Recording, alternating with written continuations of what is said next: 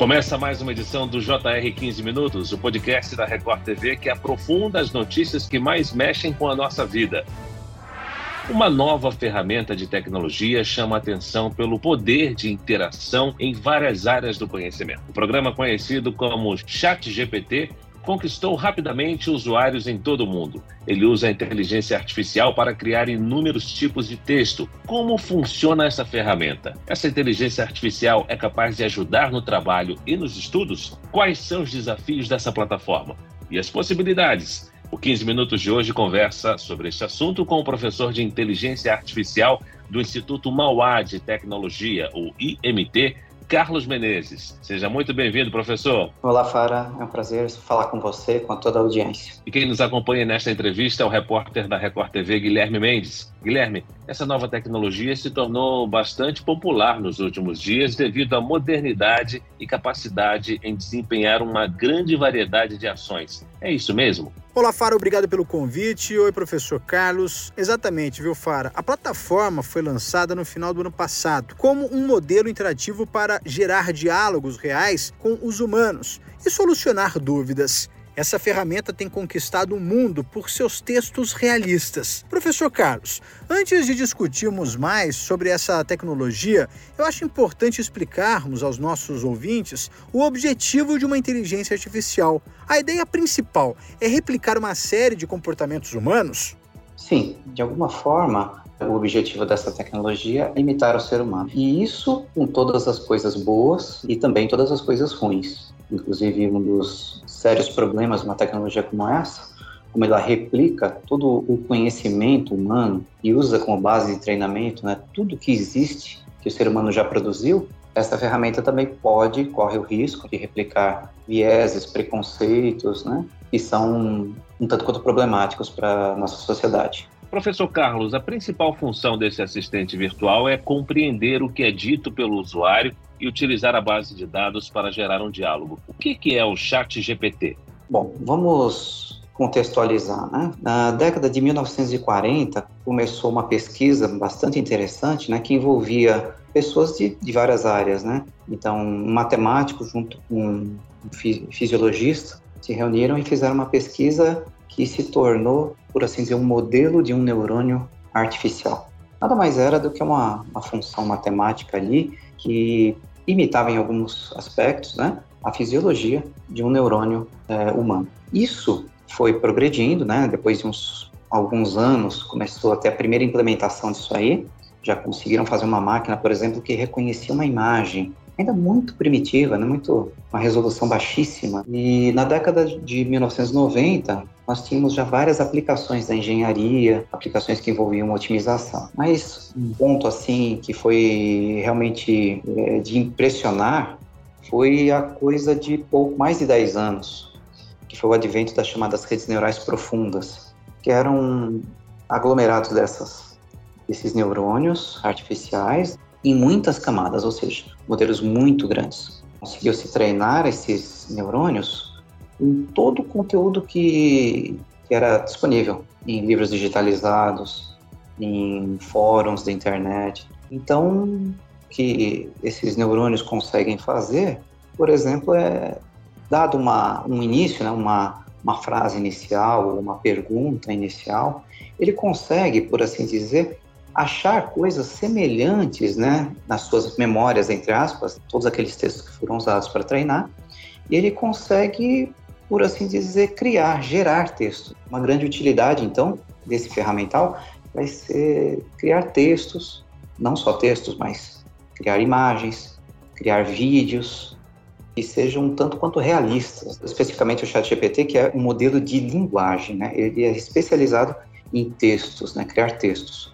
Mas existem outros semelhantes, especializados em imagens, especializados em vídeos e assim por diante. Professor, ao ouvir sobre revolução digital, é inevitável pensar sobre o impacto que as inteligências artificiais causaram ao longo do tempo. O que, que o chat GPT traz de novidade? Olha, realmente é uma coisa surpreendente. Algumas pessoas, quando fizeram testes dessa ferramenta alguns anos atrás, eles, por exemplo, com uma pequena descrição de uma pessoa e pedaços de, de frases que ela escreveu, Tinha gente que fez um simulador daquela pessoa, ou seja, um programador ali conseguiu simular a, a, noiva dele, que havia falecido já tinha oito anos. E parecia realmente uma coisa extremamente realista. O potencial dessa ferramenta ainda nós estamos explorando, mas é um potencial extraordinário, né? Eu costumo associar isso a, aquela revo pequena revolução que aconteceu há cerca de 20 anos. Aqueles que estão mais experientes na vida, né?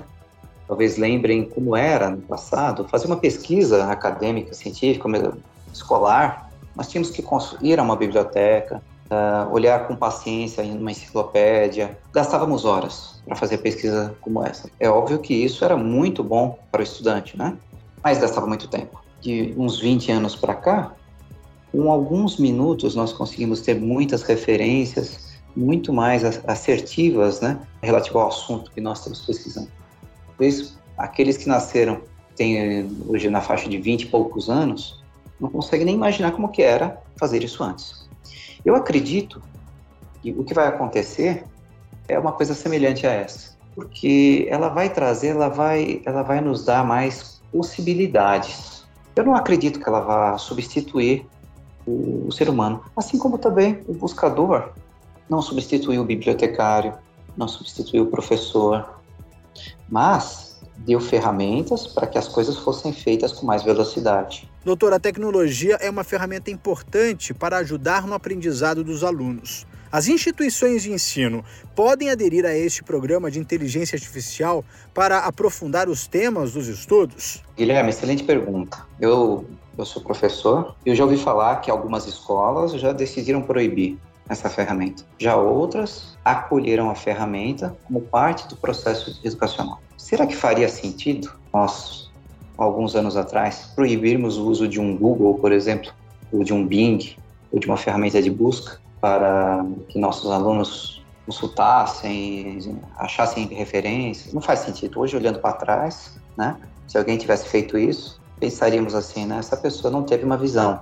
Hoje em dia eu acho que é a mesma coisa. Eu acho que proibir, deixar de vetar o uso, é dar um tiro no pé, né? Professor, sobre esse tema, o senhor acredita que com o avanço da inteligência artificial vai ser preciso reinventar o ensino e as metodologias de aprendizado? Sem dúvida. Eu acho que essa vai ser mais uma ferramenta e aí a educação vai ter que ficar um pouco diferente. Porque se simplesmente pede para um aluno escrever um texto, a ferramenta escreve esse texto. Temos que desenvolver o espírito crítico no aluno cada vez mais. Obviamente, essa, essa vai ser uma ferramenta que vai ajudá-lo a ter ideias, vai ajudá-lo a encontrar fontes, vai até ajudá-lo a escrever.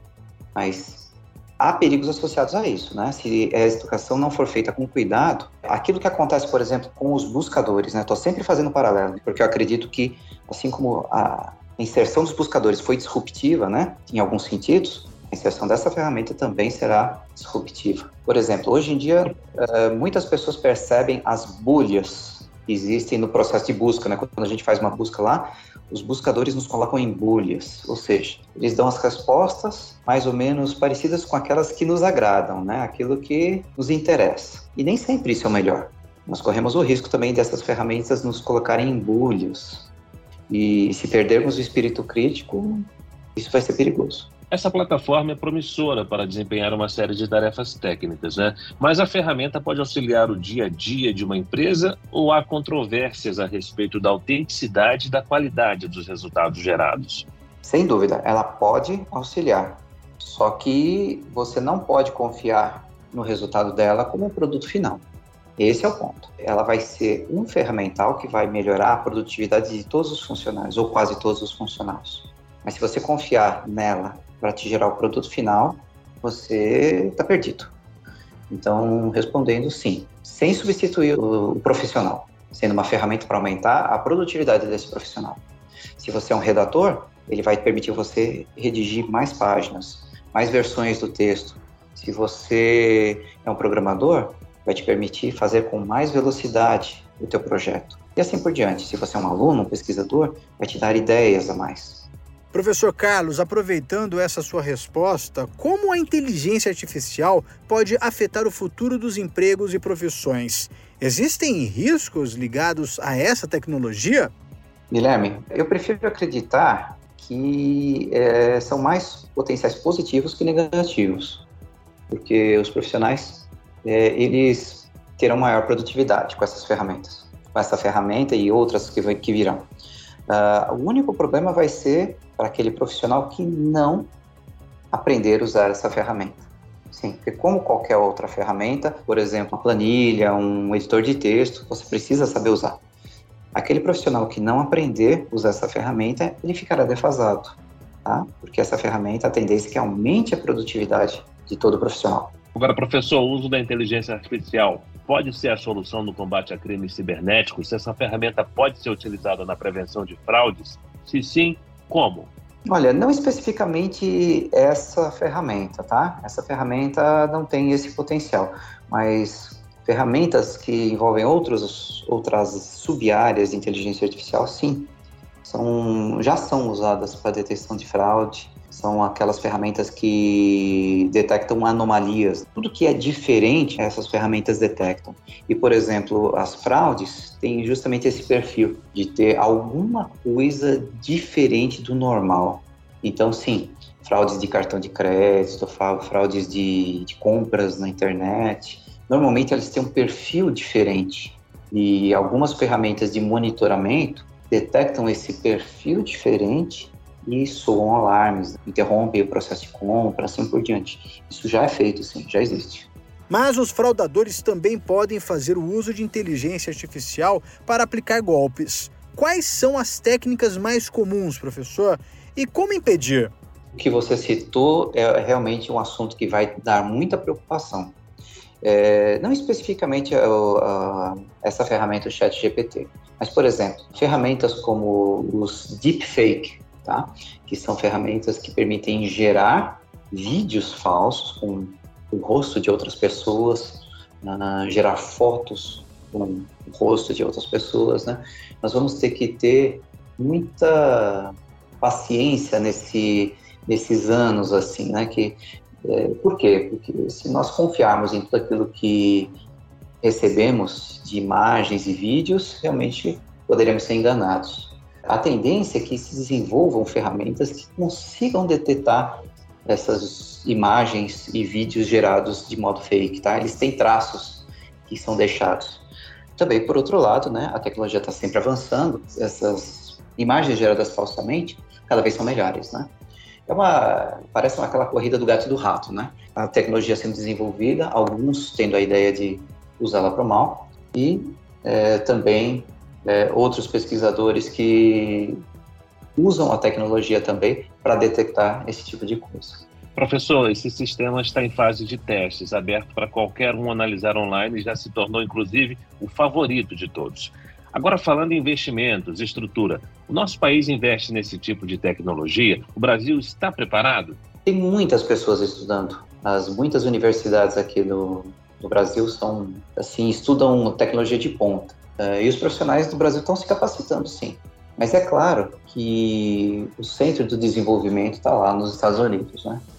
Mas cada vez mais nós estamos aqui seguindo de perto, né? E nos preparando para essas tecnologias. As grandes universidades públicas, grandes centros de pesquisa e mesmo entidades privadas, como o Instituto Mauá, desenvolve tecnologia de ponta, tem profissionais muito habilitados, né? E estamos também estamos correndo atrás realmente, né? É claro que o protagonismo vem dos Estados Unidos, né? Mas nós estamos correndo atrás. Muito bem, chegamos ao fim desta edição do 15 Minutos. Agradeço a participação do professor de Inteligência Artificial do Instituto Mauá de Tecnologia, o IMT, Carlos Menezes. Obrigado, professor. Obrigado, Fara. Obrigado, Guilherme. Um abraço a todos. Agradeço também a presença do repórter da Record TV, Guilherme Mendes. Obrigado, Guilherme. Fara, eu que agradeço estar participando aqui com vocês. É sempre uma satisfação muito grande esse nosso bate-papo. Professor, obrigado também por todas essas informações. É importante lembrar que a inteligência artificial ela é uma ferramenta que auxilia a gente no dia a dia. Ela jamais pode ser confundida como uma muleta, onde a gente acaba ficando dependente dela. Por isso é importante saber usar e, principalmente, não ficar refém a ela. Muito obrigado mais uma vez, viu? Esse podcast contou com a produção de David Bezerra e dos estagiários Fernando Russo, Lucas Brito e Kátia Brazão. Sonoplastia de Marcos Vinícius. Coordenação de conteúdo Edivaldo Nunes e Deni Almeida. Direção editorial Tiago Contreira. Vice-presidente de jornalismo Antônio Guerreiro. Te aguardamos no próximo episódio. Até lá!